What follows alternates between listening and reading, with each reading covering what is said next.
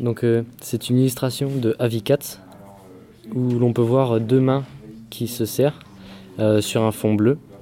Donc euh, à chaque main, la, la manche prend les couleurs de drapeau, donc le drapeau de l'Israël et de la Palestine.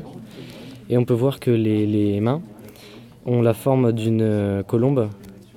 Donc l'interprétation, c'est que l'union, donc les mains ensemble des deux pays donnerait la paix, donc avec le symbole de la colombe.